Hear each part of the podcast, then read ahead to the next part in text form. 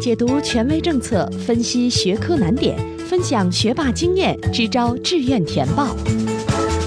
紧跟教学进度，贴近考生需求，高考冲刺三百六十度无死角有声宝典。宋小南工作室倾情奉献。欢迎收听由宋小南工作室制作的升学 FM，我是宋小南。从二零一六年开始呀，山东的文综、理综都开始使用全国卷了。明年将会有更多的学科使用全国卷。山东呢，并不是最早做这个尝试的，统一命题已经在全国范围内成为一种趋势。然而啊。原来更多的是省内老师出题，无论您是在哪个省份，毕竟还可以交流，都还有机会了解清楚命题的思路是什么，考试的重点是哪些。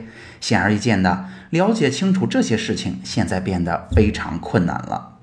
考试啊，并不留情，相对于过去的山东卷，全国卷试题的难度变大了，题量多，每道题目给出的信息非常的丰富。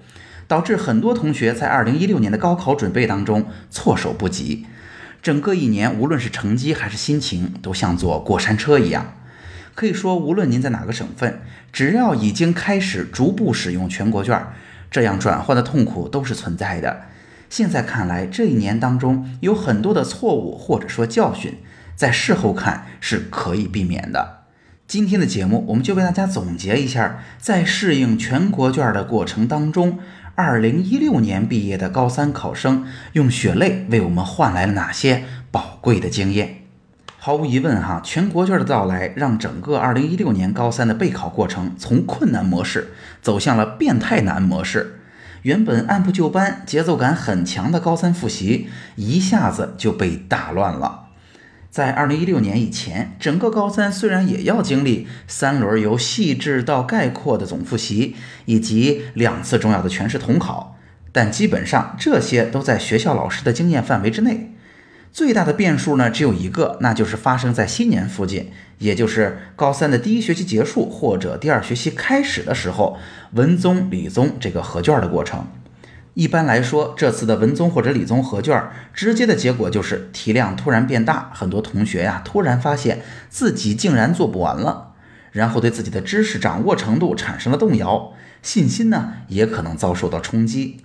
到了高三还要面对这样的考验，其实难度和风险已经不小了。然而全国卷的到来，让这件事变得更难处理了。二零一六年高三同学面临的真实处境是这样的。有的学校呢行动比较早，在十二月或者一月已经完成了文综理综的合卷，然后很多同学出现了上面提到的状况，稍微有点应接不暇。紧接着呢，整个高三最重要的一次模拟考试在三月份就到来了。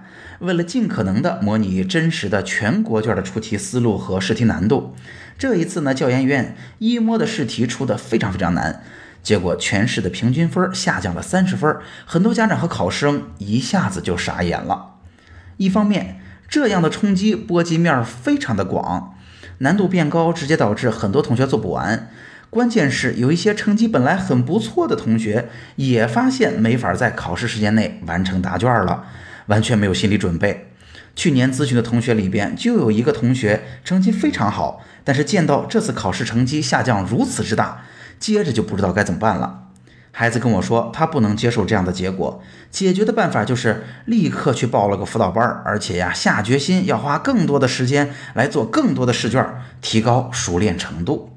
那另一方面，就像这位同学一样，很多家长和同学意识到了问题的存在，却很难有明确的解决方案。毕竟啊，这是改革的第一年，教研院嘛，它要出题，要组织考试，要组织区域内的教研，所以可能已经针对全国卷做了一段时间的研究工作了。但是，大部分学校、大部分高三的老师，其实对于全国卷也在摸索当中前进，一时还拿不出系统的对策。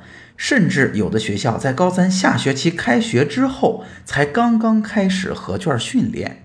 那最终的结果就是，更多同学漫无目的的选择了报辅导班，做更多的题目。可能在这当中，相当一部分考生的自信心，最终就一点一点的被消磨掉了。那提出问题很容易，究竟应该如何解决呢？通过这一年跟这么多老师和同学们的交流，我为大家总结了几条行之有效的经验，呃，在这儿跟大家分享。首先要把问题解决好，无论如何，先要了解清楚问题所在，这是我们一直以来都强调的。对于高三，我无数次的提过，问题就在四个领域：基础知识、学习方法、应试技巧和心态调整。我们对号入座就可以了。上面提到的整个高三最大的这样一个变化或者说考验，解决的关键在于基础知识吗？好像不是。并不是一夜之间我们的基础知识就不扎实了，我们还跟之前一样的，对吧？所以复习课本也好，大量的解题训练也好，这种针对基础知识薄弱的应对方式，效果其实并不明显。当然，我并不是说基础知识不重要哈，在之后的节目当中，我也会给大家分享基础知识如果有问题的话，最佳解决的时机和方法是怎样的。那既然不是基础知识，是学习方法吗？好像也不是的，因为学习方法在考试前后也没有什么变化。那如果基础知识和学习方法都不是关键所在，那么上辅导班的帮助就不大了。大家想想看哈，课外辅导给我们的真正帮助，其实就是解决知识的盲点和开阔思路，见识新的学习方法。那么说到这儿，问题就很清楚了：考试的形式和难度发生了变化，最重要的是要提高应试的技巧。然而，在很多情况下，孩子们对于应试的技巧是不屑一顾的。在我接触的考生当中，大部分同学从来不觉得应试技巧需要专门花心思，甚至觉得不靠硬实力而去钻研应试技巧是旁门左道，是投机取巧的做法。这样的观点是要不得的哈。那么，如何提高应试技巧呢？下面我就给大家几个完全可以实际操作的办法了。第一就是。尽早的开始合卷练习。从去年看来呀，对于高三的考生，合卷考试最早的学校一般在十一月底、十二月初，最晚的可能要到第二年的三月份，差别非常大。对于高三的同学而言，几个月的针对性训练效果是非常显著的。所以，如果学校会到很晚才开始合卷训练的话，我们作为考生和家长，可以有意识的将这个过程提前。具体的时间，我们可以把它放在第一轮总复习结束之后就可以开始了，这可以为我们赢得更多的准备时间。第二呢，是建议大家尽早的开始按照高考的要求进行答题训练。这是什么意思呢？哈，大家知道高考是连考两天，上午、下午各有一场两小时的考试，中间休息。那其实啊，两小时高强度的脑力劳动并不是件很容易的事情。也需要我们专门花心思来适应。比如说，我们完全可以从一上高三开始，把晚自习的时间，比如说六点到八点、八点半到十点半，作为高考的模拟，中间的半小时休息，在前后两个两小时的完整时间里边，我们尽量不要打断，不要停下来吃水果、看电视，而是集中精力完成作业和练习。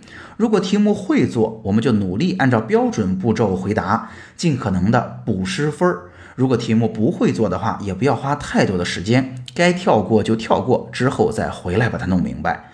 如此一来呢，我们就几乎完全模拟了考场上的场景，不丢分儿是一点一点练出来的。同时，经过这样的练习，我们在考场上放弃不会做题目的时候，也不会有特别大的心理的负担。那说到如何提高应试技巧呢？还有第三点，那就是提高上辅导班的目的性。在去年我咨询的同学里边，有这样一个考生，他在自己的高中成绩非常好，能到年级前十的水平，但是一换成全国卷也有点懵，感觉呀知识都会，但是不知道题目问的是什么意思，怎么答题才能拿分儿？他是个文科生哈，那这样的同学如果直接送去上辅导班，其实就是在浪费时间。因为啊，该会的知识他已经掌握的比较完善了。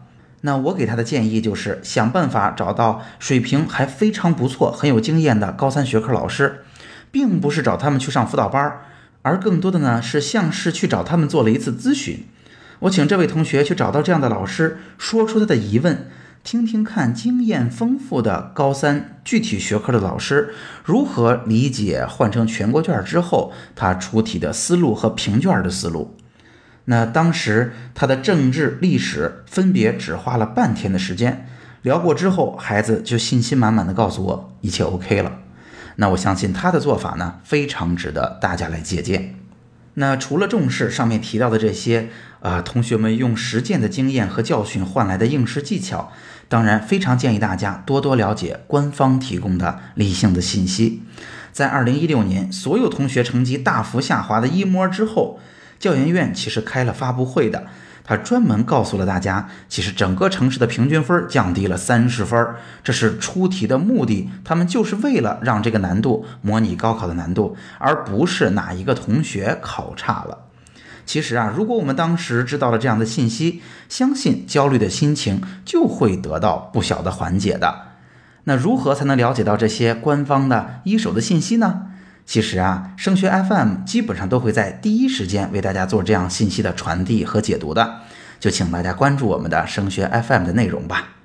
今天的节目就到这儿。如果今天的节目帮到了你，也请你把升学 FM 的内容转发和推荐给更多辛苦努力的家长和考生。让更多人受益。除了收听播客，强烈建议您加入升学 FM 的听友群。